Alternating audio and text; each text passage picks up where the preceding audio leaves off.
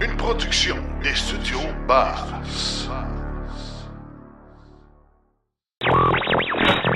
L'épisode de cette semaine est une présentation du garage Arleco. Arleco, servir au-delà de la réparation. Les premiers Cybertrucks sont aperçus au Québec. Lucide permet à ses voitures d'en recharger d'autres. ExxonMobil euh, produira du lithium pour les batteries de voitures électriques. Le prix des véhicules électriques a plus d'impact que l'autonomie sur les intentions d'achat. Agora une initiative pour faciliter euh, l'interopérabilité des réseaux de recharge. Chronique Roulet Vert, on parle du F-150 Lightning. Le verre à moitié plein, on parle de l'impact des nouvelles normes VZ2. Et en grande entrevue, on parle des questions à se poser lorsque vient le temps de se magasiner un nouveau véhicule électrique. Les garages recommandés, compétences VE et même les autres sont outillés pour euh, justement aller chercher des données sur l'état de santé de la batterie. Tout ça et bien plus encore dans l'épisode 162 de Silence on roule.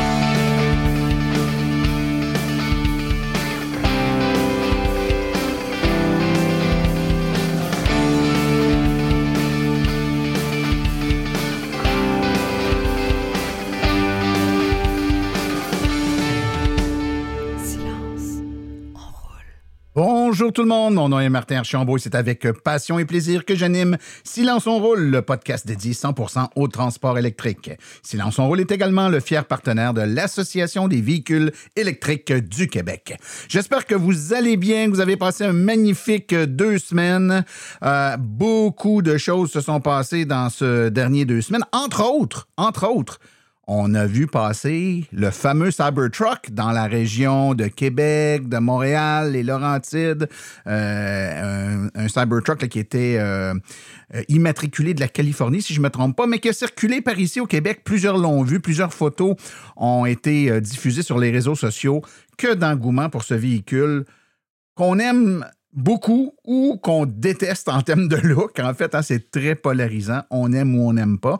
Euh, mais quoi qu'il en soit, il y en a un qui a roulé dans le coin. Puis de toute façon, les premières livraisons euh, s'en viennent. Donc, on devrait euh, d'ici longtemps être en mesure d'en voir passer un petit peu plus. Puis ceux qui ne l'ont jamais vu, ben, vous pourrez vous faire votre propre idée.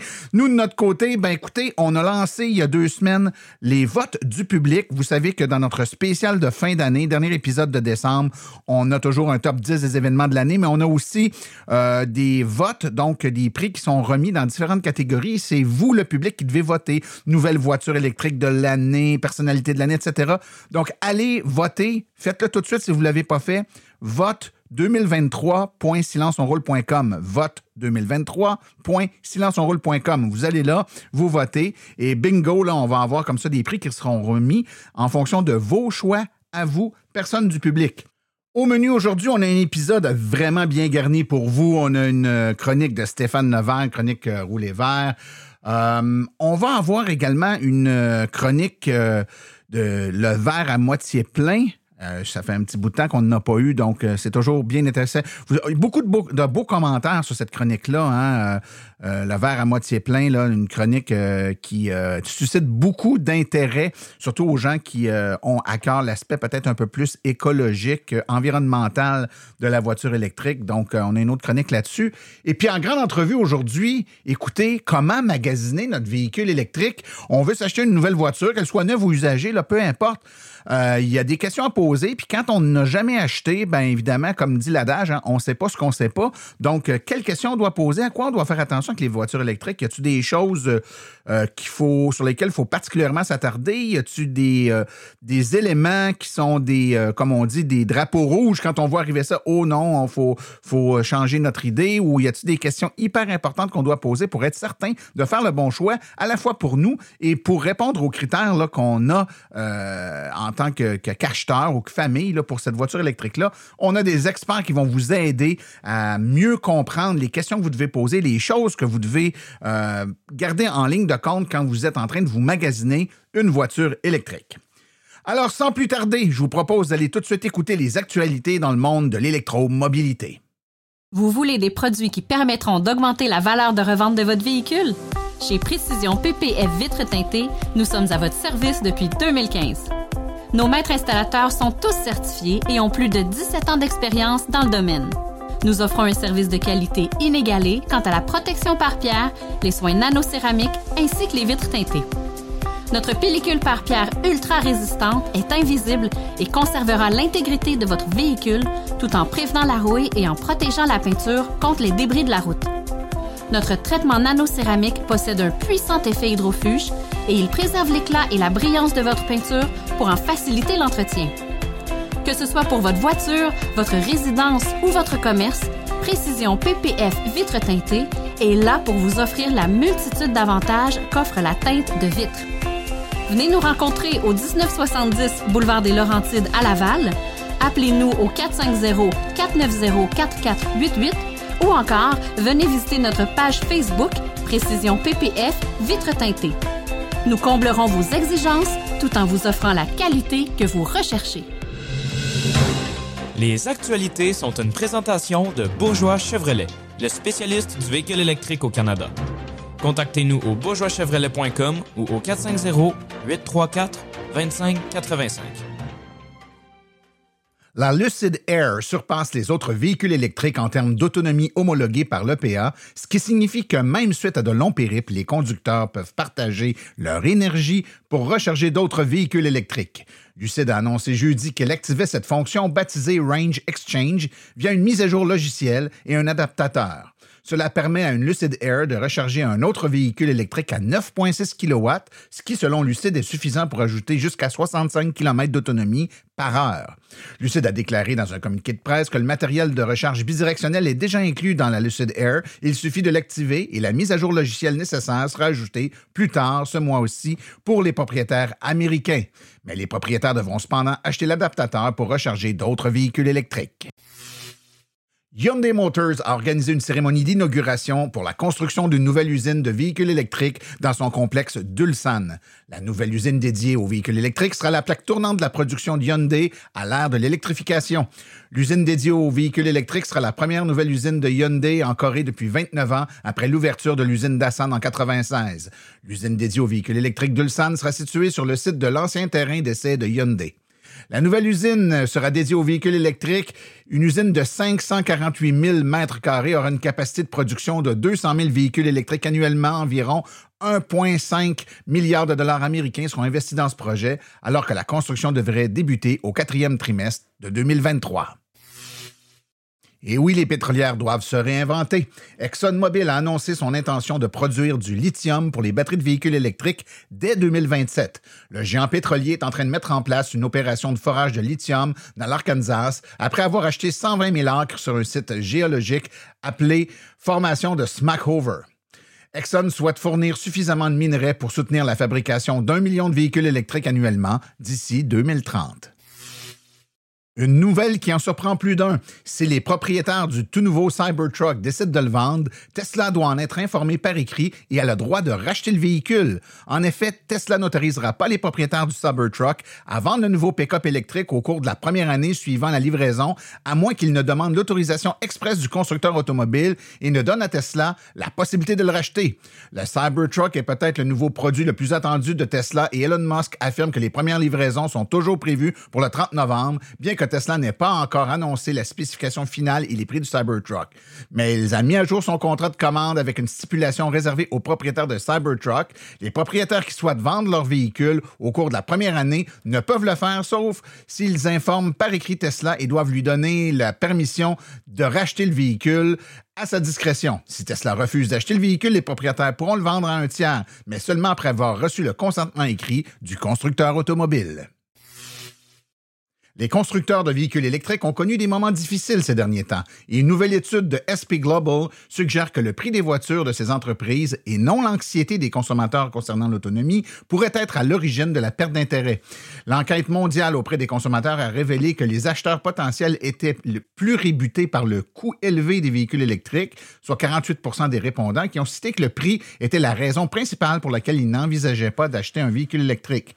Dans l'ensemble, le pourcentage des personnes qui envisagent de passer à l'électrique a diminué au cours des deux dernières années en 2021 aux États-Unis.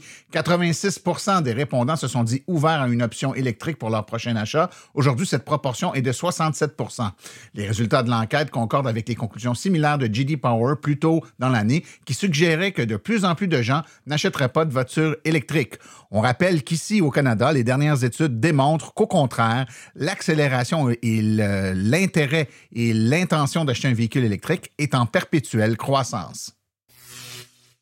Mercedes-Benz a inauguré son premier centre de recharge pour véhicules électriques en Amérique du Nord. Il s'agit du siège social de Mercedes aux États-Unis à Sandy Spring en Georgie. Avec le lancement officiel du réseau de recharge Mercedes-Benz établi euh, avec HPC North America, une entreprise entre Mercedes et MN8 Energy, l'entreprise vise à offrir une expérience de recharge rapide, fiable et haut de gamme pour tous les conducteurs de véhicules électriques. En termes de vitesse de recharge, Mercedes affirme que les premières bornes de recharge fournies par ChargePoint sont toutes capables de recharger jusqu'à 400 kW, ce qui est plus que la génération actuelle de voitures électriques peut accepter. ChargePoint confirme qu'elle peut même fournir des bornes d'une puissance de 500 kW. Selon le communiqué de presse, la société s'attend à ce que certaines voitures électriques soient capables de passer de 10 à 80% de la charge en moins de 20 minutes. Lorsqu'un incendie a ravagé un parking de l'aéroport de Luton le mois dernier, il a déclenché une série de spéculations selon lesquelles les, véhicules électriques étaient à blâmer. La théorie a été rapidement étouffée par les pompiers de Bedfordshire qui ont déclaré que l'incendie semblait avoir commencé plutôt dans, dans une voiture à diesel. Pourtant, la rumeur ne s'est pas étouffée, se propageant sur les médias sociaux comme une traînée de poudre. Même lorsque ces histoires sont démystifiées, elles reviennent sous forme de zombies qui refusent de mourir. Selon SP Global Mobility, un véhicule sur huit immatriculé au Canada au troisième trimestre de cette année était soit un véhicule électrique, soit un véhicule hybride rechargeable. S'il y a un ralentissement de la croissance de vente des véhicules électriques, les acheteurs canadiens n'en ont pas été informés. Selon les données qui viennent d'être publiées par SP Global Mobility, les immatriculations de véhicules euh, tout électriques et des hybrides rechargeables ont bondi de 13,3 au Canada au troisième trimestre de 2023. Non seulement s'agit-il d'un nouveau record, mais il s'agit d'un bond de 2,7 points de pourcentage par rapport à la part de marché de 10,5% des véhicules zéro émission du deuxième trimestre, qui représente le précédent sommet historique. La recharge de véhicules électriques au Canada pourrait être beaucoup plus facile à l'avenir. C'est du moins l'objectif de la nouvelle initiative baptisée Agora. Ce regroupement est une initiative conjointe dirigée par ChargeHub, le circuit électrique et BC Hydro, qui a pour objectif de cibler un problème crucial afin de faciliter la plus grande adoption des véhicules électriques. Imaginez pouvoir recharger un véhicule électrique à n'importe quelle borne de recharge publique au Canada à l'aide d'un seul compte. C'est l'objectif de la nouvelle initiative menée par Agora. Lancée cette semaine, Agora est une compagnie nationale menée conjointement par trois fondateurs, ChargeUp, BC Hydro et le circuit électrique, ainsi que 12 autres partenaires de l'industrie allant de réseaux de recharge aux constructeurs automobiles.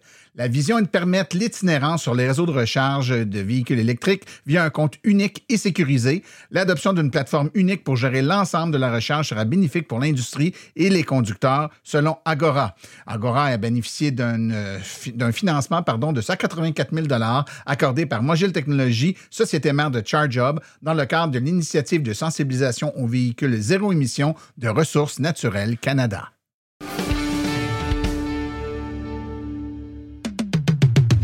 Vous aimeriez avoir une conférence par des vrais professionnels des voitures électriques?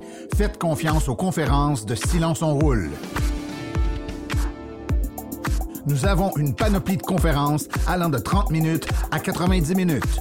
Pour plus d'informations et pour réserver votre conférence, écrivez à martin@silenceonroule.com. martin@silenceonroule.com.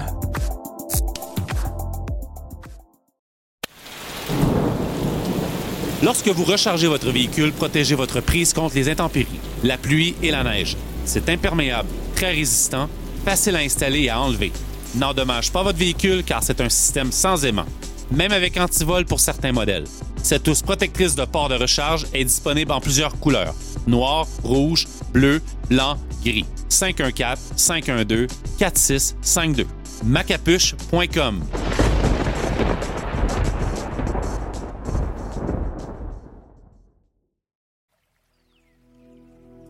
chronique Le verre à moitié plein avec Daniel Rochefort.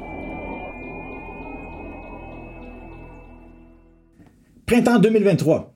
Il y a eu un coup de tonnerre dans le paysage automobile québécois. Le ministre de l'Environnement a rendu public un renforcement important de la loi sur les véhicules zéro émission, la fameuse norme VZ2.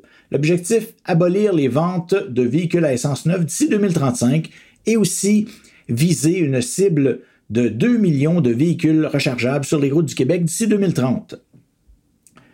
Mais derrière tout ça, il y a aussi un enjeu de sécuriser nos approvisionnements. On veut se positionner dans un marché mondial où tout le monde veut s'électrifier en même temps. C'est au Québec qui a le plus de bénéfices environnementaux à rouler électrique, mais encore faut-il qu'on puisse s'en procurer des véhicules électriques.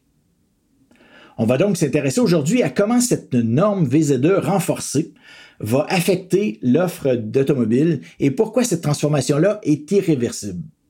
Je suis Daniel Rochefort, bienvenue à la chronique Le verre à moitié plein.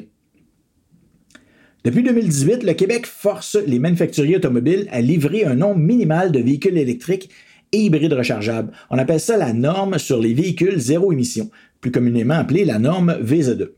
On a fait figure de précurseur d'ailleurs lorsqu'on a adopté cette norme, calquée sur celle de la Californie quelques années auparavant. Ben, cinq ans plus tard, en 2023, force est de constater que la norme VZ2 en vigueur est un peu mollassonne, un peu trop accommodante pour les manufacturiers. Les consommateurs sont au rendez-vous pourtant, mais on les parque de plus en plus sur des listes d'attente, ce qui ralentit l'électrification, parce que de toute façon, ben, on vend déjà plus de véhicules électriques que ce qu'exige la norme VZ2. Il y avait urgence à changer la donne, et si on veut pas rester dans cet état de pénurie artificielle, car euh, on n'est pas les seuls à avoir compris que la décarbonation, ça passe nécessairement par l'électrification des transports. Notre objectif pour 2035, ben, on le partage avec la Colombie-Britannique, le Japon, l'Union européenne au grand complet, euh, et même bientôt le Canada from coast to coast avec sa nouvelle norme VZ2 canadienne. Euh, et aussi même une bonne partie des États-Unis, la Californie, le Vermont, New York, Washington et j'en passe. Certains sont même encore plus ambitieux que nous. L'Écosse, c'est pour 2032 qu'on va, qu'on va euh, ne vendre que des véhicules électriques le Royaume-Uni, les Pays-Bas, la Suède, le Danemark, l'Irlande, l'Islande, mais tout ça, c'est pour 2030. Et bien sûr, ben, il y a la Norvège pour 2025. C'est demain matin, ça. Vous voyez que ça joue déjà du coude solide. C'est pas pour rien qu'on poirote sur des listes d'attente. Avec cette nouvelle norme VZ2 renforcée, ben, le Québec s'assure qu'on ne sera pas ignoré par l'industrie automobile. Au menu, des cibles plus ambitieuses, une révision de la méthode de calcul pour que le nombre de crédits ben, corresponde vraiment à un nombre minimal de véhicules électriques. C'est actuellement pas le cas. Et plein d'autres technicalités que je vais vous épargner, mais qui vont accélérer l'électrification et réduire les possibilités de se défiler pour les manufacturiers. C'est déjà bien amorcé. En 2022, là, environ 12% des ventes de véhicules neufs étaient rechargeables au Québec, dépassant largement les exigences de la loi VZ2 actuelle, comme je vous mentionnais plus tôt.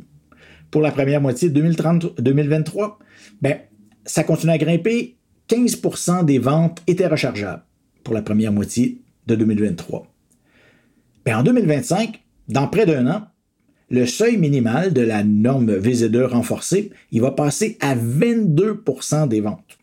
Et ça va monter très vite ensuite. Là. 2026, 32,5 c'est un véhicule sur trois. Là. 2028, ben, on va dépasser la moitié des véhicules vendus. 60% des ventes devront être électriques. 2030, 85% des ventes. Jusqu'à 2035, avec 100% des ventes qui devront être 100% électriques.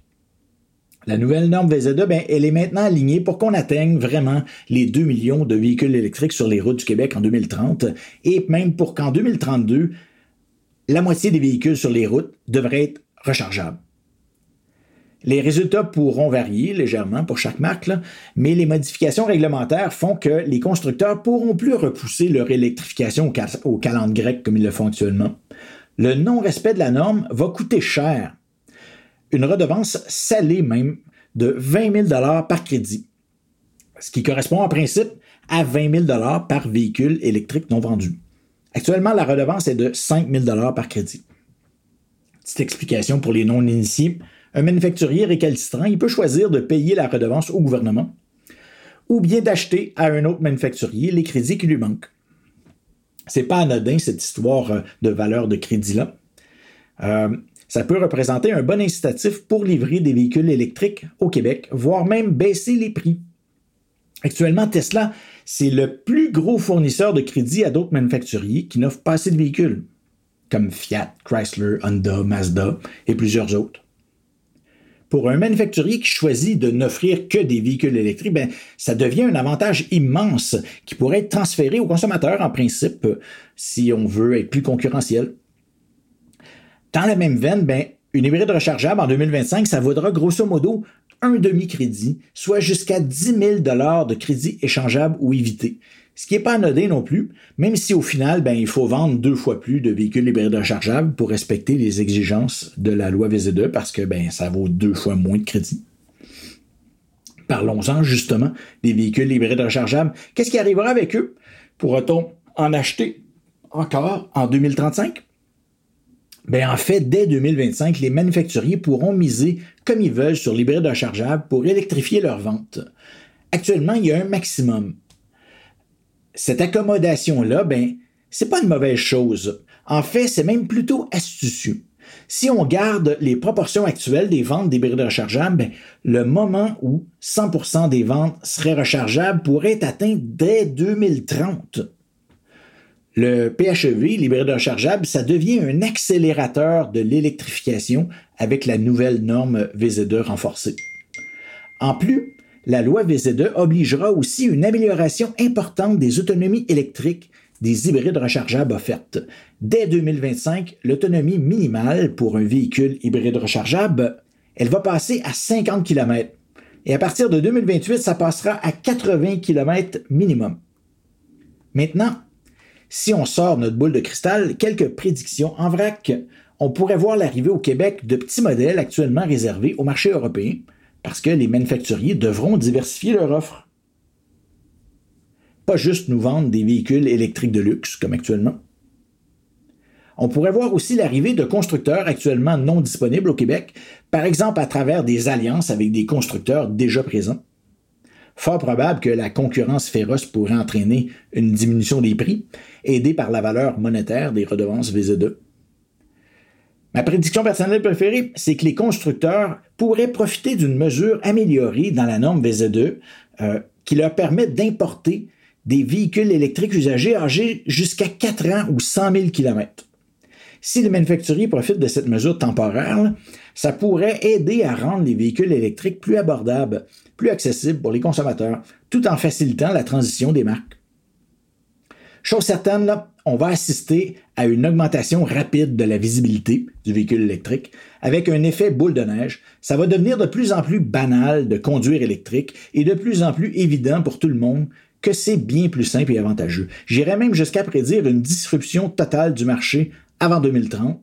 Les voitures à essence deviendront subitement indésirables et obsolètes dans le même tiroir que les téléphones flip-flop et les BlackBerry. Quelques prédictions plus sombres maintenant. Welcome to the dark side. Cette transformation rapide du paysage automobile, ben, elle va bouleverser le modèle d'affaires des acteurs du monde automobile, c'est indéniable. La transition pourrait être difficile pour les garages puis les concessionnaires, particulièrement ceux qui ne seront pas assez agiles ou visionnaires pour s'adapter rapidement. C'est probable qu'on voit la disparition de certaines marques du marché québécois euh, et la montée de d'autres marques qui vont embrasser l'électrification. On peut s'attendre à des pertes énormes pour les concessionnaires puis les garages traditionnels, liés à la diminution des besoins d'entretien mécanique. Ça chiffre en milliards de dollars, d'après le gouvernement, de baisse de chiffre d'affaires durant la prochaine décennie. Sans compter le besoin pour ces garages-là d'investir dans des nouveaux outils, des infrastructures de recharge, puis dans la formation de leurs employés. D'après moi, ben, faudra donc surveiller particulièrement la fermeture possible de concessionnaires puis de garages régionaux. C'est même certain aussi que notre façon d'acheter des véhicules pourrait être grandement modifiée par l'essor de l'achat en ligne, engendrant une réduction du nombre de points de vente puis de points de service. Mais personnellement, ben, je me ferais pas trop de soucis de ce côté. Il y aura des perdants, bien sûr, mais aussi des gagnants avec des entrepreneurs plus visionnaires qui sauront s'adapter ou se spécialiser dans ce créneau spécifique. On le voit déjà avec plusieurs entreprises florissantes au Québec, dont certains annonceurs sur notre balado Silence on roule. La transformation du marché de l'essence, elle, elle est encore plus flagrante et plus importante. Selon les prévisions du gouvernement, on pourrait assister par exemple à la fermeture d'une des deux raffineries restantes au Québec, avec une baisse drastique des volumes de vente d'essence et euh, probablement même des volumes de diesel avec l'électrification du transport lourd en même temps. Sans compter l'électrification de l'élimination euh, du chauffage au mazout, qui est inévitable si on veut décarboner le Québec. On pleurera pas, bien sûr, sur le sort des, des pétrolières ici, mais il faut demeurer conscient que ça pourrait engendrer certains enjeux de sécurité énergétique dans les régions. À l'heure actuelle, certaines régions éloignées qui consomment de faibles volumes de carburant font déjà face à des enjeux d'approvisionnement. Une diminution de la demande de carburant pourrait accroître les coûts unitaires pour desservir ces régions-là.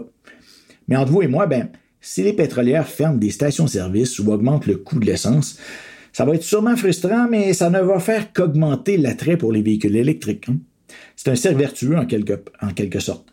Et ça va participer à rendre irréversible l'électrification des transports. Et je parle même pas des bénéfices environnementaux de voir une raffinerie de plus fermée au Québec. On s'en frotte déjà les mains dans le milieu environnemental. En conclusion, grâce à la norme VZ2 renforcée, ben, on met la table pour une transformation radicale du paysage automobile au Québec. Transformation qui deviendra de plus en plus visible sur nos routes en seulement une dizaine d'années. Avec cette norme, ben, on s'assure aussi de suivre la parade, car de plus en plus d'États et de pays s'engagent sur la même voie que nous, et la concurrence sera féroce pour obtenir des véhicules rechargeables. Je l'ai déjà dit et je le répète, c'est au Québec qui a plus de bénéfices environnementaux à rouler électrique, mais encore faut-il qu'on puisse s'en procurer des véhicules électriques au lieu de poireauter sur des listes d'attente, n'est-ce pas? C'était le verre à moitié plein. À bientôt.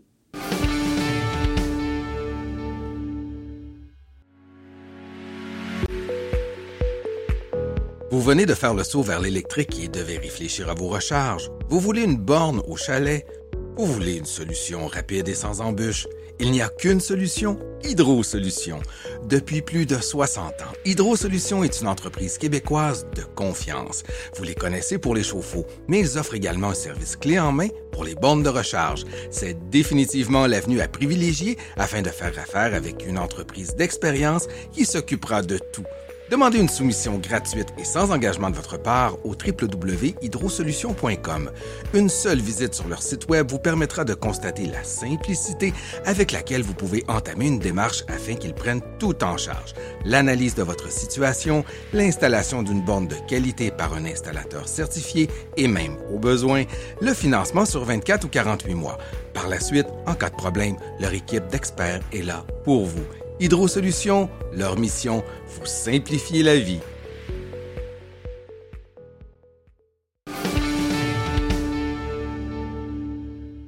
Vient un jour où on veut acheter notre voiture électrique, qu'elle soit neuve ou usagée, et là, ben, il faut commencer à se poser des questions. Hein? Et puis les questions, parfois, peuvent sembler évidentes. D'autres fois, ben, hein, comme dit le, proverbe, on ne sait pas ce qu'on ne sait pas. Il y a des choses qu'il faut tenir compte quand on achète une voiture électrique, mais si on ne connaît pas ça, c'est difficile d'en tenir compte. Alors, pour être certain que vous avez une liste tout à fait euh, cohérente et complète des questions à vous poser, ou surtout des questions à poser quand viendra le temps de faire l'achat d'une voiture électrique, vous usagez. J'ai avec moi trois experts qui vont en parler avec nous. Euh, premièrement, euh, notre collègue ami que vous connaissez bien de l'Association des véhicules électriques du Québec, Sébastien Côté. Bonsoir Sébastien. Bonsoir Martin. On a également l'expert automobile de CAA Québec, Jesse Caron. Bonsoir Jesse. Bonsoir.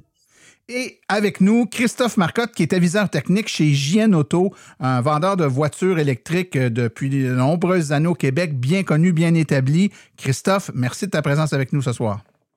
Ça fait plaisir, merci. Bon, ben, on se lance. Hein? Quand vient le temps de s'acheter une voiture, il y a plusieurs critères qu'il faut regarder. Euh, évidemment, euh, il y en a des évidents, hein? le budget, quel montant je vais mettre là-dessus. Euh, je vais commencer avec toi, Christophe. Côté budget, on passe ça de quelle façon? Là? Est-ce qu'il faut établir un montant ou on y va en fonction du type de voiture qu'on veut puis on regarde ce qui est disponible? C'est, comment vous abordez ça, vous autres, chez Auto, l'aspect du budget? L'étape principale, c'est toujours d'établir le besoin, parce que peu importe le prix que tu vas payer, si le véhicule ne correspond pas à tes besoins, ça ne fonctionnera pas. Fait idéalement, nous autres, on calcule combien d'essence vous pouvez sauver, l'économie qu'il y a à faire avec les entretiens, tout ça. Après ça, on va l'ajouter avec le budget que vous êtes à l'aise de mettre, puis on va cibler certains véhicules qui vous, euh, qui vous conviendraient dans votre quotidien. Euh, Jesse, chez CA Québec, euh, l'aspect du choix du véhicule, est-ce que vous faites ça avec la même approche? Oui, ben avec nos services conseils auto, on, les membres, on, leur recommande des modèles, mais c'est sûr qu'il faut toujours partir par le budget, ça, qu'on recommande un véhicule électrique ou un véhicule traditionnel à essence. Les gens nous disent qu'est-ce que je dois m'acheter? Ben, c'est sûr qu'il faut savoir, euh, oui, combien ils ont à mettre dessus. Euh, pas juste le montant par mois, mais on essaie d'avoir quelque chose de plus global également comme, euh, comme, coût, comme fenêtre de coût. Mais on leur demande aussi ce qu'il faut faire avec le véhicule, ce qu'ils vont faire avec le véhicule. Donc, rouler, faire, faire plus de la route que de, la ville, transporter de la marchandise plus souvent. est-ce que est-ce que c'est un véhicule qui va pouvoir être branché au travail, à la maison? Donc, on fait vraiment une analyse large, mais c'est sûr que le budget, là, c'est une grosse partie de. Ça détermine beaucoup de choses dès le départ. Il y a quelque chose d'important qui a été dit, puis je pense que c'est euh, euh, Christophe qui l'a dit, puis j'aimerais avoir ton opinion là-dessus, Sébastien. Euh, il a parlé de l'économie d'essence, hein, considérer l'économie d'essence. Pourquoi c'est important de tenir compte de l'essence quand on s'achète une voiture électrique? Bien, un des facteurs qu'il y a, c'est que le véhicule électrique, à la base, va coûter un peu plus cher, puis c'est ça qui va rebuter beaucoup de gens. Mais ce qu'on réalise pas, c'est que le coût en carburant ou en électricité, il y a une grande différence. Donc, à ce moment-là, ce qu'on va sauver en carburant essence, bien, à ce moment-là, bien, on peut peut-être se permettre un montant un peu plus élevé sans s'en rendre compte. Et, ça m'amène à, poser la question suivante, Sébastien. Euh, les gens se font une idée, donc ont une idée un peu du budget qu'ils ont. Bon, les, je pense que vous avez donné des bons points sur se poser les bonnes questions sur qu'est-ce qu'on va faire avec cette voiture-là. Une fois que ça c'est fait, là, on peut avoir des idées en tête, mais l'idée qu'on a, puis la possibilité ou l'accessibilité à ce véhicule-là n'est pas toujours là. Sébastien, dis-moi si je me trompe, mais il y a beaucoup de véhicules qui, pourraient répondre à nos besoins, mais la file d'attente pour l'obtenir est un peu longue. Oui, ben c'est ça. Ça peut arriver qu'on ait un match parfait, mais euh, effectivement, on va euh, jeter notre dévolu sur un véhicule en particulier. On pourrait arriver, puis justement, c'est un des modèles les plus prisés qui va avoir la longue liste d'attente. Euh, quand à côté, il y en a peut-être un qui serait disponible dans les quelques semaines, quelques mois à venir. et si je, si je, regarde, Christophe, avec vous autres, puis votre expérience que vous avez sur le terrain, quand quelqu'un arrive avec une idée en tête, puis il connaît déjà le modèle d'auto qu'il veut, mais il n'y en a pas de disponible, là, comment vous, vous y prenez pour lui procurer, soit, lui trouver le véhicule qui, a des difficultés à trouver, ou lui proposer quelque chose d'équivalent, et être certain que ça va quand même répondre à ses besoins? C'est possible de faire une recherche pour un client, essayer de trouver le véhicule qu'il recherche, mais souvent on a deux, trois autres véhicules qui vont être dans les mêmes ranges euh, en termes d'autonomie, de recharge, euh, de disponibilité puis de prix. Fait que souvent, avec un essai routier, on peut euh, proposer à un client un véhicule qui est disponible présentement, mais qui n'est pas nécessairement celui qu'il avait en tête en arrivant au garage. Oui, tout à fait. Puis on sait, euh, puis je reviens à toi tout de suite, Sébastien, euh, il y a quand même certains modèles qui sont plus faciles à obtenir que d'autres. Je ne me trompe pas en disant que certaines marques ou certains manufacturiers, de par leur modèle d'affaires, euh, on n'attend pas toujours trois ans. Il y a plein de marques qu'on est capable d'avoir vraiment beaucoup plus euh, rapidement que ça. Oui, ça va de la semaine courante jusqu'à peut-être euh, un mois. Il y en a quand même euh, des manufacturiers qui peuvent en avoir. Il n'y a pas des tonnes. Mais on parle d'un délai qui est très rapide. Surtout si on est coincé, on va donner un retour de location ou des choses comme ça, mais on peut peut-être se tourner vers un véhicule de ce type. Jesse, j'ai une question pour toi. Euh, parfois, dans la réflexion préalable au choix d'un véhicule, on va se poser la question est-ce que je veux une voiture 100% électrique ou non, hybride branchable, hybride? Il y a plein de réflexions qui nous viennent en tête. Mais il y a également, pour nous mêler un peu plus, certains manufacturiers qui font le même véhicule ou à peu près dans les trois déclinaisons. Euh, comment on s'y prend ou à quoi, quelles questions on doit se poser pour déterminer si on a besoin de la version hybride branchable ou de la version 100% électrique du véhicule? Ben nous, pardon, quand on, va dans les salons des véhicules électriques, puis on parle aux gens, on leur propose une recette qui est assez simple, qui est, bon, c'est grossier, on va dire, c'est gros. Les, gens peuvent l'adapter, évidemment, mettre les épices qu'ils veulent pour la relever.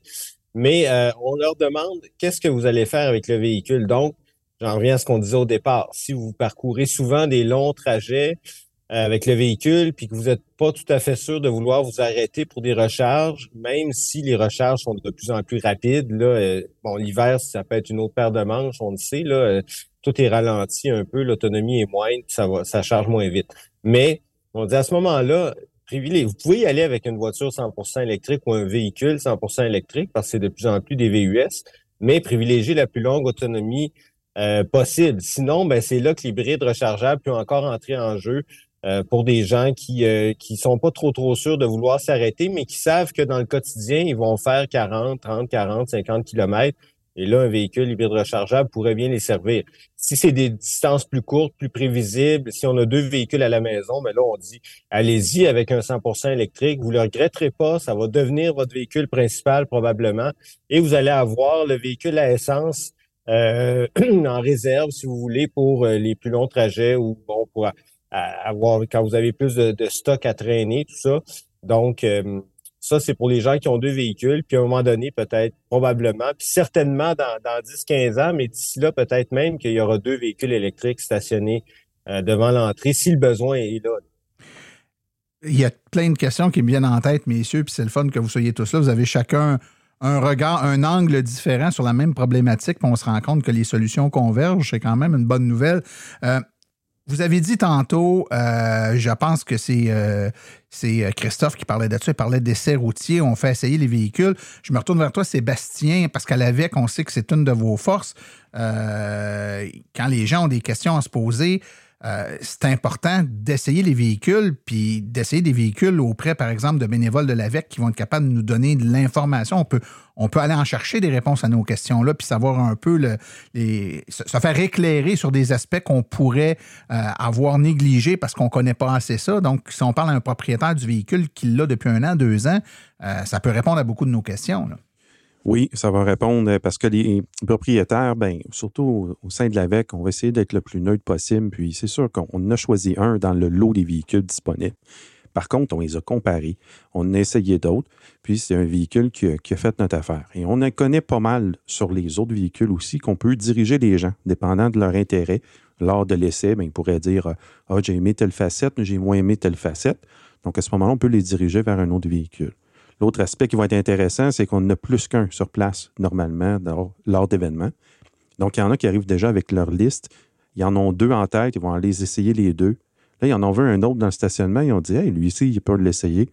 Là, ils, en ajoutent un dans leur liste, puis ça peut devenir. Plus mêlés qu'ils l'étaient, là. Oui, parce que ça peut être euh, j'élimine les deux autres, c'est mon coup de cœur, ou, tout simplement non, je l'ai vu, puis il ne m'intéresse pas. Donc, c'est vraiment quelque chose qui, est révélateur à ce moment-là. Et, justement, Christophe, vous autres, vous avez vos, euh, véhicules, plein, de marques de véhicules, parce que vous vous n'êtes pas une bannière, vous n'êtes pas un, concessionnaire automobile, vous avez des, véhicules, par exemple, usagés de, plein de marques. Euh, comment vous vous y prenez pour le client qui arrive, qui n'a pas vraiment essayé les véhicules électriques encore, puis qui se pose des questions?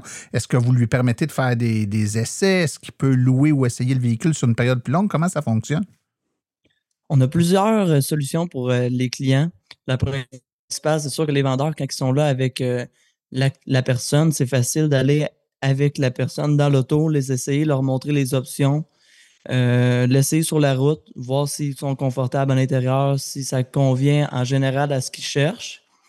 Après ça, quand une personne a fait la majorité de, des essais routiers qu'on leur propose, souvent, euh, il y en a qui vont être intéressés de partir en location à court terme avec un modèle, celui qui les a intéressés le plus. Après ça, dans son quotidien, il peut voir si ça fonctionne, le réaliser, l'autonomie. C'est-tu comme il pensait? Est-ce que c'est plus facile? C'est plus difficile? Mais ça permet vraiment de l'essayer dans le concret de son quotidien et de, confirmer son choix. Ben, c'est excellent. Puis en même temps, ça montre à nos auditeurs qu'il y en a des possibilités, que ce soit les essais de l'AVEC, que ce soit des services comme ceux que vous offrez chez JN Auto. Les gens peuvent les essayer puis peuvent vraiment euh, le, confronter au test de la vraie vie. Donc, euh, est-ce que dans ma réalité, à moi, ça tient la route? Les gens ont peur, puis ont peur de faire des gaffes, puis ils savent qu'il y a des affaires sur lesquelles il faut qu'ils fassent attention. Puis c'est là-dessus que j'aimerais qu'on se concentre, euh, messieurs, pour les prochaines minutes. Dans les choses à faire attention, il y en a plusieurs, puis je, vais, en nommer en rafale, puis j'aimerais ça qu'on en parle un peu plus. Jesse, tu as parlé de l'hiver tantôt. Euh, il faut faire attention à l'hiver. Il se passe des phénomènes l'hiver. Peux-tu nous décrire un peu, là, pour quelqu'un qui ne connaît pas la voiture électrique, on s'attend à quoi l'hiver? Il se passe quoi quand il fait froid avec notre véhicule électrique et pourquoi il faut faire attention à ça? Bon, quand il fait froid, la batterie, n'importe quelle batterie au lithium-ion va s'engourdir un peu. Donc, ça veut dire que euh, ça va être beaucoup plus difficile d'aller chercher sa capacité euh, maximale. Donc, euh, on, parle d'une perte d'autonomie, je dirais, là, de à partir de 0 degré, là, on va être à peu près 25-30% de perte. Puis plus on descend, plus le mercure descend, plus la perte va aller vers le 40, 45 là. Ça peut même être 50 quand il fait moins 25. Là. Ça arrive pas souvent, mais ça se peut. Mais ça, c'est une perte qui, qui, qui, est au départ et il y a plusieurs façons de l'atténuer. Donc oui, c'est une crainte. Puis non, faut pas dire aux, gens que c'est, c'est, tout est beau, Madame la Marquise, comme quand il fait 15-20 degrés à San Diego. C'est pas vrai. Mais euh, en même temps, si on laisse le véhicule branché à la borne résidentielle, qui, soit dit en passant, est fortement recommandé, là, euh, pour n'importe quel propriétaire de VE qui peut en, installer une. Donc, si on laisse le véhicule branché à la borne, euh, on peut le préchauffer. Donc, au lieu de drainer la batterie pour chauffer l'habitacle, on utilise euh, l'énergie du réseau. On peut aussi, on s'assure que la batterie est conditionnée, donc c'est pas un bloc de glace qu'on essaye de réveiller quand il fait moins 20. Je, paraphrase, je vais avec des termes simples, mais c'est un peu ça. on peut aussi utiliser siège volant chauffant. Et à mesure qu'on va, qu'on va, qu'on va conduire, l'autonomie qui nous avait paru si basse ou qui va peut-être avoir perdu un 20 km quand on part, ça va s'ajuster. Des fois, on va, rouler 15, 20, 30 km, ça bougera presque pas parce que là, la batterie s'est réchauffée, le véhicule est prêt. Donc, le plus, le, plus possible, on le laisse brancher et on vient atténuer ce phénomène-là de, perte d'autonomie. Euh, mais en même temps, ben, on l'a vu, nous, on, s'occupe des essais routiers dans les salons, euh, les salons de l'auto traditionnels, si on veut, les essais de véhicules électriques. Puis euh, à Montréal, c'est en janvier. Donc, euh, c'est un 415 km, ça peut être peut-être un 280 quand il fait quand il fait un petit peu plus froid. puis, ben, c'est ça, faut s'y attendre. Donc, si on, on, fait souvent des longues distances l'hiver, puis bon, il faut s'attendre à s'arrêter un peu plus souvent, ou encore euh, il faut viser une autonomie encore supérieure là, pour, euh, pour vraiment pallier cette, baisse-là. Oui, tout à fait. Jesse, moi, j'ai souvent donné euh, comme règle dans des conférences que si l'autonomie de notre voiture a deux fois l'autonomie dont on a besoin normalement dans l'une de nos bonnes journées, là, donc si dans une de tes bonnes journées, tu as besoin de on va dire 100 km, ça te prend 100 km dans tes bonnes journées, bien, si ta voiture a une autonomie de 200 km, tu es pas mal certain que même dans les journées les plus froides, tu vas être correct pour faire ta journée sans avoir besoin de, recharge d'appoint en cours de route. Mais c'est une, règle qui était hyper importante il y a, euh, je dirais, 6, 7, 8 ans, quand les voitures avaient ça, 150 km. Maintenant, avec des voitures de 400-500 km d'autonomie, même si on en perdait la moitié là, dans le pire des scénarios, ça reste qu'on a encore au-delà de 200 km, ce qui est bien plus que ce que la très vaste majorité des gens ont besoin dans une journée. J'aimerais qu'on aborde une autre chose à faire attention. Évidemment, quand on se magasine une voiture, on a peur d'acheter, euh, je dirais pas le citron, mais la marque moins bonne. Puis on n'est comme pas trop sûr c'est quoi les bonnes marques dans l'électrique. Ma question va plus être dirigée vers euh, Christophe, évidemment, puisque vous avez euh, chez GN Auto plusieurs marques, plusieurs modèles de véhicules. Sont-ils toutes bonnes? Sont-ils toutes fiables? À, quoi il faut faire attention quand on fait le choix du véhicule par rapport à la fiabilité?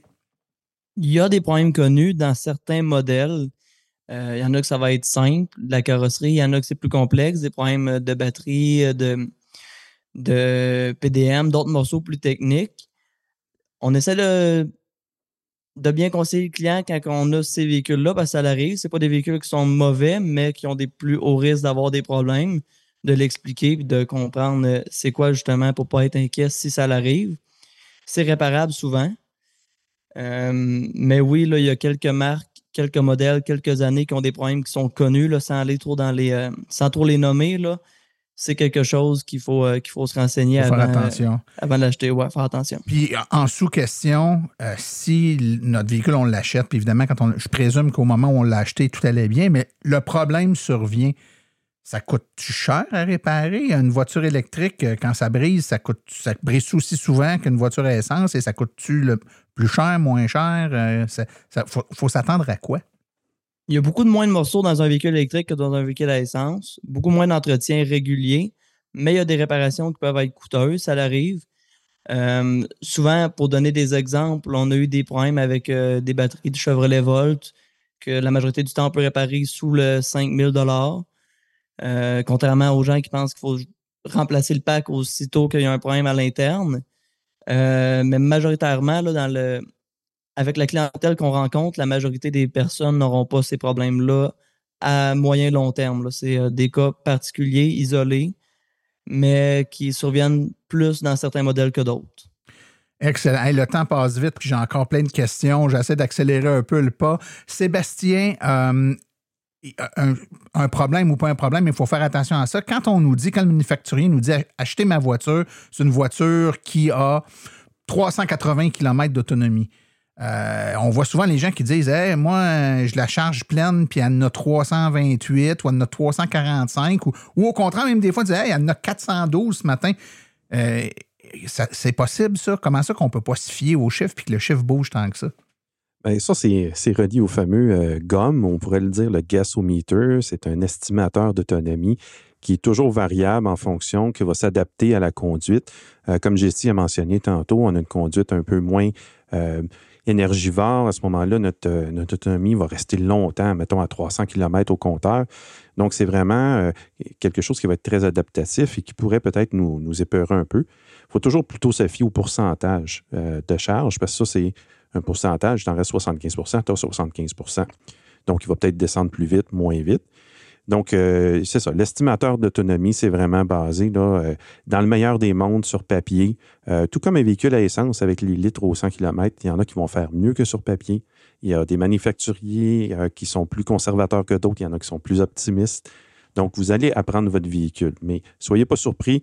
Vous faire livrer peut-être le véhicule au mois de juin. Oui, vous allez peut-être voir le 400 km annoncé. Mais par après, ça va être variable selon votre conduite, selon plein de facteurs. On reste dans la batterie.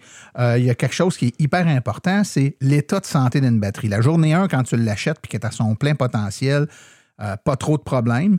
Euh, puis malgré qu'elle est à son plein potentiel, en fonction de la conduite de la température, on peut avoir plus ou moins d'autonomie en kilomètres. On vient de l'expliquer dans les dernières minutes. Mais en plus, si on l'achète usagé en plus, puis que ça fait 2, 3, 4, 5 ans que la voiture roule, ben une batterie, toute batterie subit une légère dégradation au fil du temps. Donc, son 100% représente moins de kilomètres. C'est comme avoir un réservoir d'essence qui, au fil du temps, rapetisse en termes de volume. Donc, on le remplit, mais il est plein. C'est comme une petite vessie. Hein. Ça se remplit plus vite qu'une grosse vessie. Donc, c'est important de savoir c'est quoi l'état de santé de notre batterie. Notre batterie est à 80-90% de ce qu'elle était euh, initialement? Euh, on fait quoi, Jesse, quand on veut savoir ça, chez, euh, CA Québec? Quelqu'un qui, se pose la question avec euh, une voiture électrique usagée veut savoir ma batterie est-tu en santé? Est-ce qu'il y a des façons de le savoir, l'état de santé de la batterie? Oui, il y en a. Euh, nos garages recommandés CA Québec sont de plus en plus certifiés par le programme Compétences VE, donc des, formations là, spécifiques pour le, savoir entretenir, parce que de l'entretien, il en faut. Hein, ça, il faut pas le négliger. Il y a moins de pièces, comme disait Christophe, mais il faut de l'entretien.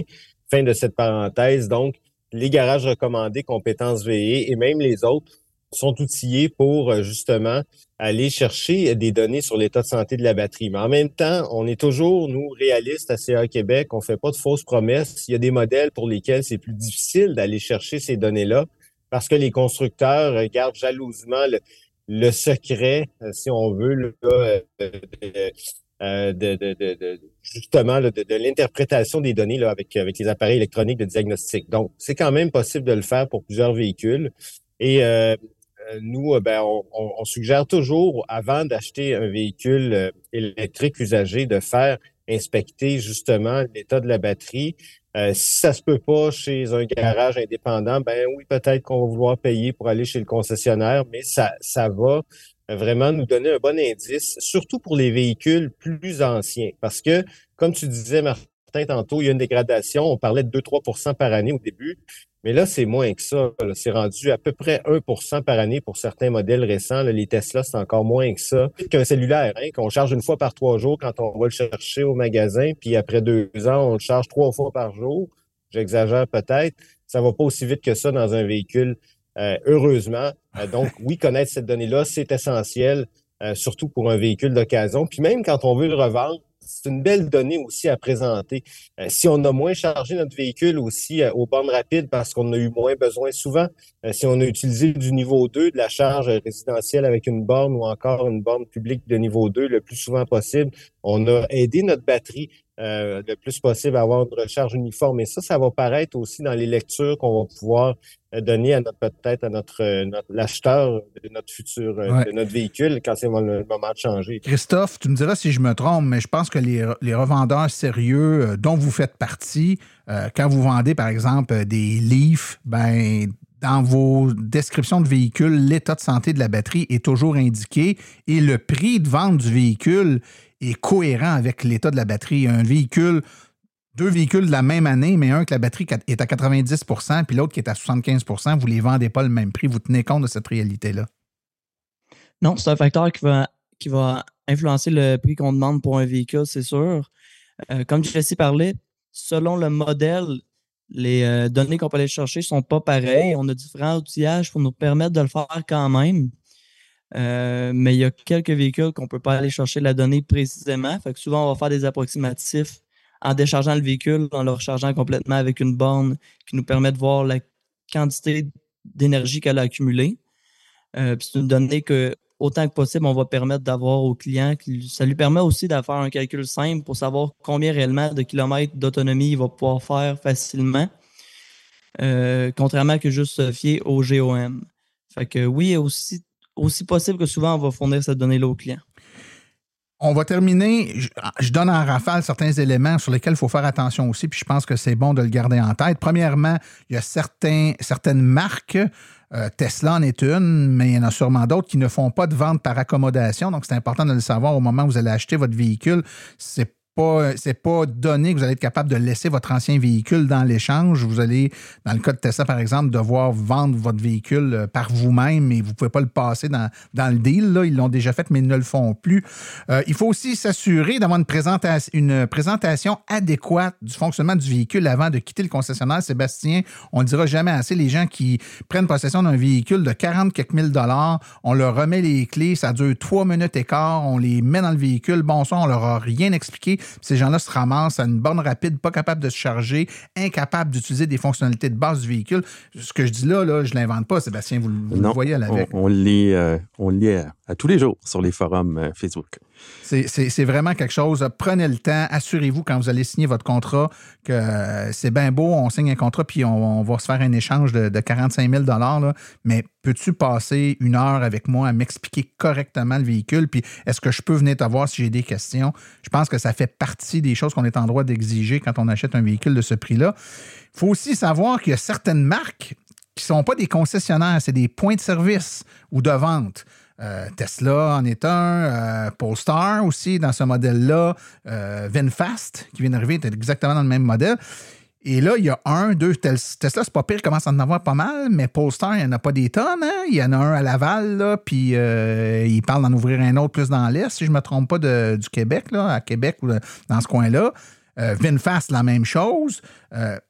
Vivez-vous dans une région qui est desservie par le point de service, c'est-à-dire que si vous voulez vous acheter une poster et que vous vivez en Gaspésie, ben le service de poster qui est excellent, soit dit en passant, ben ils vont venir chercher le véhicule chez vous, l'amener, le réparer au besoin, mais c'est sur un rayon de mettons 200, 300 km. Si vous restez en Gaspésie puis il n'y a pas de point de, service Polestar dans votre région, dans votre région, ça veut dire que si vous avez un pépin, puis vous devez aller chez Polestar, ben c'est un peu plus loin. Donc, parfois, et Polestar, je sais qu'ils ont des ententes avec Volvo, il y a des garages qui vont faire du service, mais ça reste que c'est un, c'est un facteur quand on reste en région qu'il faut se poser comme question, qu'on n'a peut-être pas se poser si on reste dans la région de Montréal, puis que le point de service est euh, à quelques kilomètres de la maison.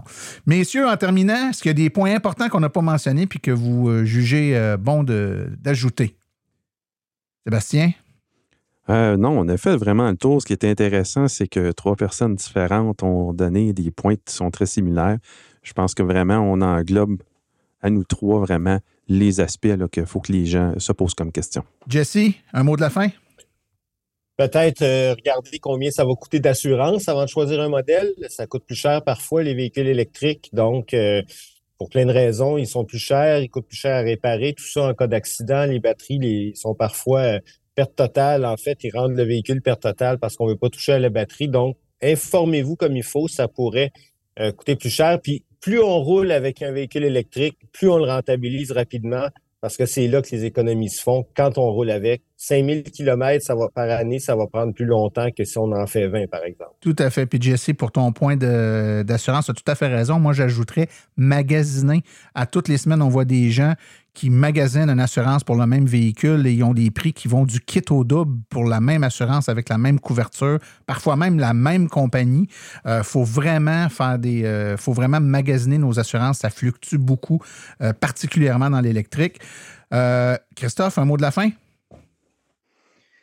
Un dernier facteur qui serait important de considérer, à mon avis, c'est sûr que quand ils vont acheter leur véhicule, si c'est fait avec un vendeur, même un particulier, ça va sûrement être mentionné, là, mais des fois, ça m'est arrivé de, rencontrer des clients qui n'avaient pas pensé à charger à la maison. Fait que juste de regarder, d'être sûr de pouvoir avoir une borne de niveau 2 à la maison, là, ça va faire que votre véhicule va être pas mal plus apprécié. Oui, et c'est pas euh, c'est pas compliqué une borne, l'acheter parfois, quand notre panneau électrique est déjà surchargé ou qu'on est dans une résidence qui est un peu plus vieille, pour laquelle c'est plus difficile, des fois, ça peut euh, engendrer des coûts qu'on n'a pas prévus, même si la borne en tant que telle euh, va coûter quoi? Quelque chose entre 700 et 1000 dollars, mettons, euh, typiquement. Ça reste que l'installation, elle, peut coûter très cher, surtout si on a fait modifier notre entrée électrique pour être capable d'accommoder. Donc, mieux vaut faire les validations au préalable puis pas avoir de mauvaises surprises. Et quoi que ce soit tout à fait possible d'avoir un véhicule électrique sans avoir de borne dans la maison, il y a des milliers de personnes à Montréal qui pourraient vous, le témoigner. Ça demeure pas moins que le meilleur scénario, c'est celui où on peut se charger à la maison. C'est là que l'électricité va être le moins cher et c'est là où on rentabilise le plus rapidement possible notre, notre achat de véhicule. Donc, euh, messieurs, Sébastien Côté de l'AVEC, Jesse Caron, expert automobile de CA Québec et Christophe Marcotte, aviseur technique chez JN Auto. On a fait en gang, je pense, un super beau survol. Merci beaucoup de votre disponibilité aujourd'hui. Merci beaucoup. Merci à toi.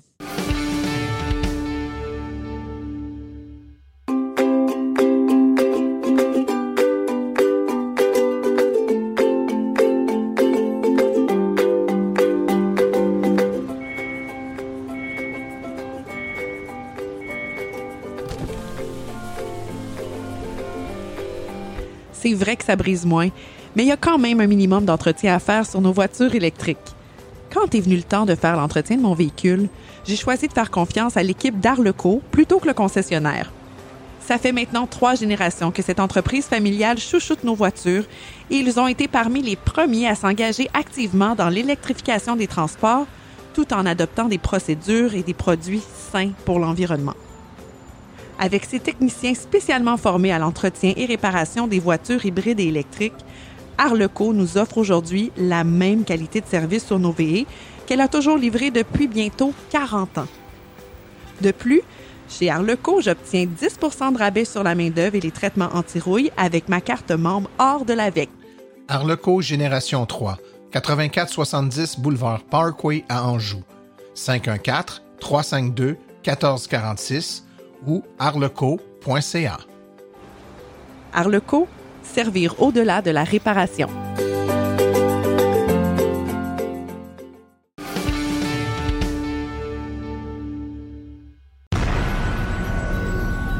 La chronique Rouler vert est une présentation de Bourgeois Chevrolet, là où le service à la clientèle et les voitures électriques sont prises au sérieux. bourgeoischevrolet.com ou le 450 834 2585. Rouler vert avec Stéphane Levert. Bonjour chers auditeurs, j'espère que vous allez bien. Euh, aujourd'hui pour ma chronique, un autre essai routier, mais cette fois-ci un essai routier pas comme les autres. Euh, cette fois-ci, j'ai pas essayé une voiture électrique, mais bien une camionnette électrique et j'ai nommé le Ford F-150 Lightning. Donc ça faisait longtemps que je voulais mettre à l'essai le Ford F-150 Lightning. C'est un véhicule qui est sur les routes du Québec depuis plusieurs mois, plus d'un an même, euh, au Québec. Donc, euh, c'est la première fois que j'avais la chance d'en essayer un. Donc, je suis très content euh, d'avoir eu cette chance-là. juste avant de vous donner mes impressions de conduite, je vais vous donner un peu la nomenclature des versions qui sont offertes par Ford pour le F-150 Lightning. Donc, premièrement, les grandes distinctions qu'il faut faire, c'est au niveau de la capacité de batterie, Ford offre deux capacités différentes de batterie pour le F-150 Lightning. Donc, d'entrée de gamme, on a la batterie standard d'une taille de 98 kWh qui donne une, autonomie annoncée approximative de 386 km. Dans cette taille de batterie-là, on peut avoir trois versions de la camionnette la version Pro à 61 395 C'est une version un petit peu plus, dirais, euh, camion de travail. Donc, euh, plus les, euh, les entreprises, les municipalités vont se tourner vers cette, cette version-là. Mais au début, cette version-là n'était même pas offerte aux clients, au commun des mortels. Mais Ford, depuis la version 2023, l'année modèle 2023, offre euh, la possibilité aux gens de l'acheter. Il s'en livre pas beaucoup, mais c'est quand même disponible euh, à l'achat. Ensuite, on passe à la version XLT, encore ici avec la petite batterie, à 71 395 et finalement euh, la version Laria, 82 395 si l'acheteur, au lieu d'avoir la batterie standard, désire avoir la batterie à grande autonomie de 131 kWh, offrant une autonomie approximative de 515 km, euh, pour les versions Pro et XLT, on peut s'attendre à un extra de 16 000 euh, Au niveau de la version Laria, on euh, la détaille à 101 995 et la version Platinum, la plus équipée, qui elle n'est offerte qu'avec cette batterie-là, on parle de 117 395 donc maintenant, comment s'est passé mon essai d'une semaine avec la camionnette? Euh, donc, avant toute chose, disclaimer, je ne suis pas un conducteur de pick-up euh, dans la vie de tous les jours. Euh, je n'ai pas tiré avec, avec le Ford F-150 une remorque avec un yacht ou des énormes roches comme dans les publicités. J'ai rien fait de tout ça. Si vous voulez avoir un peu une, impression sur comment la camionnette se comporte au quotidien, euh, après l'épisode, si vous voulez, vous avez peut-être raté l'épisode l'an dernier de Silence on roule, l'épisode 134, qui a été diffusé en euh, septembre 2022. On avait des propriétaires de F-150 Lightning, donc si vous voulez aller rattraper cet épisode-là, ça peut être un bon complément à ma chronique d'aujourd'hui. Donc moi, j'ai évalué la camionnette comme j'évalue n'importe quelle euh, voiture lors des essais. Donc, en termes de véhicule électrique, le euh, F-150 Lightning, je l'ai trouvé super agréable à conduire, euh, super confortable aussi, très spacieux évidemment pour les occupants. Euh, mes enfants ou place arrière ont trouvé ça gigantesque comme, comme espace qu'il y avait derrière et, et, super pratique aussi. Il y a des prises électriques un peu partout dans l'habitacle et dans le coffre avant aussi. Euh, il y en a même dans la caisse en arrière. Il y en avait. Euh, donc, le coffre en avant pour revenir à ça.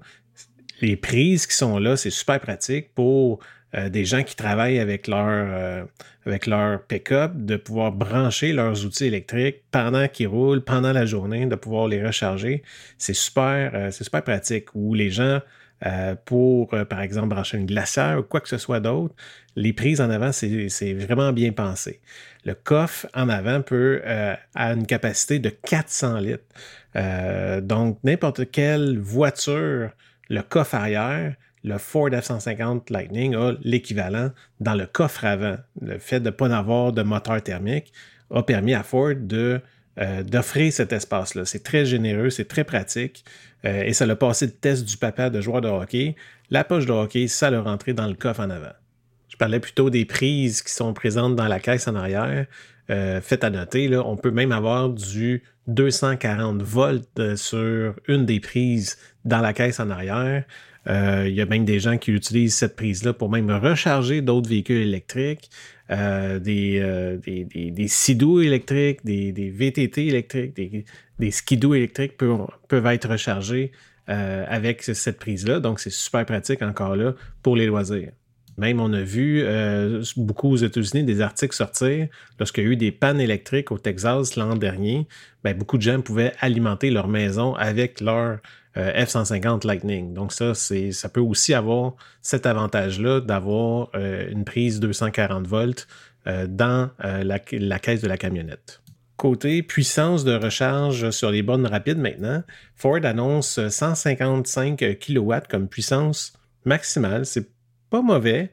Mais Ford, selon moi, devrait retravailler un peu euh, à ce niveau-là pour l'améliorer parce qu'il y a vraiment de la compétition qui s'en vient, qui annonce arriver avec des puissances de recharge plus grandes que ça. De mon côté, euh, lors de mon essai de une semaine, j'ai fait un test sur une euh, borne près de chez moi de 120 kW du circuit électrique. Je suis arrivé à la borne avec 25% de charge de la batterie. Et donc, pour la durée totale de 20 minutes de ma session de recharge, j'ai été capable d'aller chercher euh, la pleine puissance de la borne qu'elle pouvait me donner. Donc, j'étais capable d'aller chercher 40 kWh euh, d'énergie pendant mes 20 minutes de recharge. Donc, moi, au final, mon essai sur euh, le F-150 Lightning que j'ai eu pendant une semaine, j'ai vraiment beaucoup aimé ma semaine. c'est un produit extrêmement solide. Je pense que Ford a fait vraiment un bon travail pour euh, adapter sa camionnette pour la rendre électrique. Euh, ils ont développé une nouvelle plateforme pour, pour accueillir la technologie électrique, même si dans l'apparence, euh, c'est très similaire en termes de forme et d'apparence extérieure d'un Ford 150 à essence. donc, qu'est-ce qui fait qu'actuellement Ford peine à vendre des F-150 Lightning? Parce que je ne sais pas si pour vous, là, mais moi, l'observation que j'en fais, c'est qu'il y en a vraiment beaucoup dans les cours de concessionnaires. Donc, tout euh, de nos jours euh, euh, est, évalué selon le, prix, parce que tout coûte de plus en plus cher avec des hauts taux d'intérêt. Le prix n'est pas si tant plus grand qu'un F-150 comparable à essence, parce que euh, je ne sais pas si vous êtes familier avec des prix de, Ford F-150, mais c'est n'est pas impossible d'avoir un F-150 à essence dans les 80, 90, même 100 000 dollars et plus. Par contre, ce qui arrive, c'est que les, modèles et les versions petites batteries abordables, on va le mettre entre guillemets, il y en a vraiment très peu. Donc, Ford, ce qui offre vraiment beaucoup, c'est des versions soit Lariat à petite batterie ou des XLT, l'Ariad, Platinum avec des grandes batteries. Donc, c'est très difficile d'aller chercher la version, par exemple, qui, qui fitterait avec, vos, avec vos, besoins si vous n'avez pas nécessairement besoin de la grande batterie. Donc, au début, lorsque le F-150 Lightning est arrivé sur le marché, donc il y avait une vague de gens qui avaient fait des, des réservations, qui les attendaient depuis longtemps. Donc ça, ça a été facile de, euh, de mettre des camionnettes sur la route pour ces, pour ces gens-là, qu'on peut peut-être catégoriser comme early adopters des, euh, des, des, camionnettes électriques.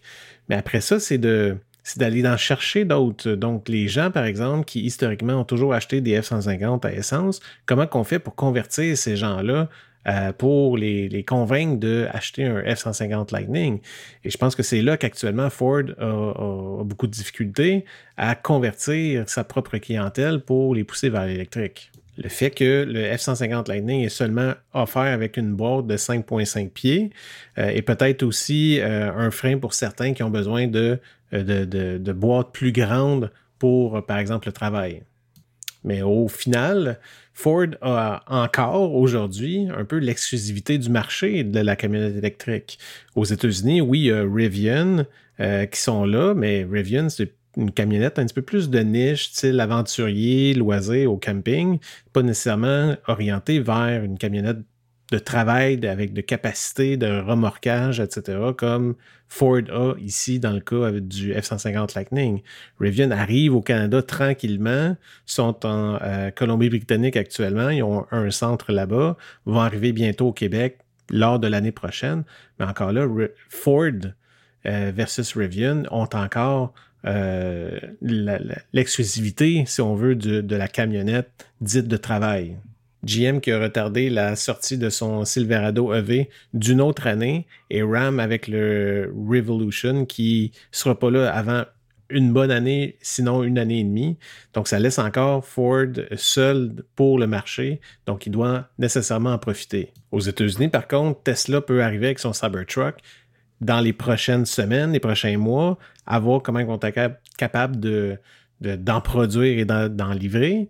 Mais on l'a vu le week-end dernier sur les réseaux sociaux ici au Québec, il y a eu un Cybertruck qui s'est promené et ça, ça crée un mini-buzz. Les gens le suivaient, prenaient en photo, prenaient des vidéos. Donc, si euh, le même phénomène se passe aux États-Unis comme je l'anticipe, c'est là que Ford doit avoir euh, doit faire preuve d'opportunisme et d'en livrer le plus possible avant que la compétition arrive en grand volume. Donc j'ai bien hâte de voir comment que Ford va réussir à profiter de, sa fenêtre qu'elle a euh, actuellement et de voir comment elle va être capable de, s'adapter un petit peu lorsque les nouveaux joueurs vont, euh, arriver sur le marché. donc j'ai hâte de voir comment ça va se développer. Donc, c'est tout pour ma chronique d'aujourd'hui. J'espère que ça vous a plu. Et d'ici ma prochaine chronique, c'était Stéphane Levert qui vous souhaite bonne route.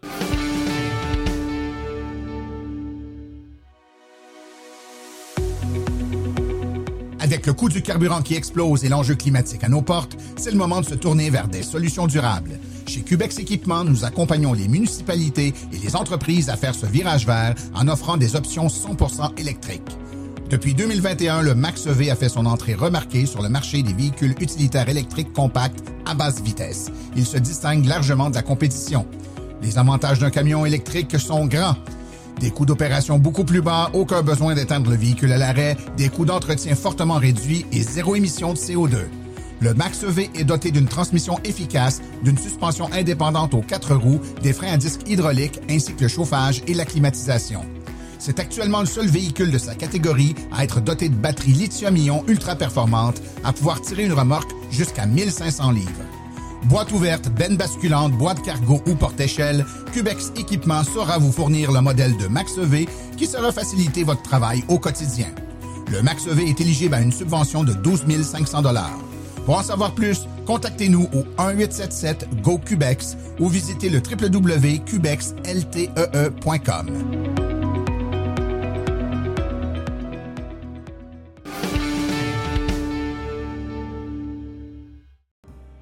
Voici les activités à venir dans les prochaines semaines dans le monde de l'électromobilité. En fait, c'est relativement tranquille puisqu'on est un peu dans le début de la saison morte pour les événements. Par contre, il y aura l'AVEC en formation à Brossard le 25 novembre de 8h15 à 16h30. C'est à l'hôtel Halte du quartier 1030. Je vous rappelle que ces activités de formation, c'est une autre belle occasion là, pour devenir bénévole de l'AVEC car les bénévoles reçoivent gratuitement par l'Association des véhicules électriques du Québec des formations. Alors la prochaine est à Brossard le week-end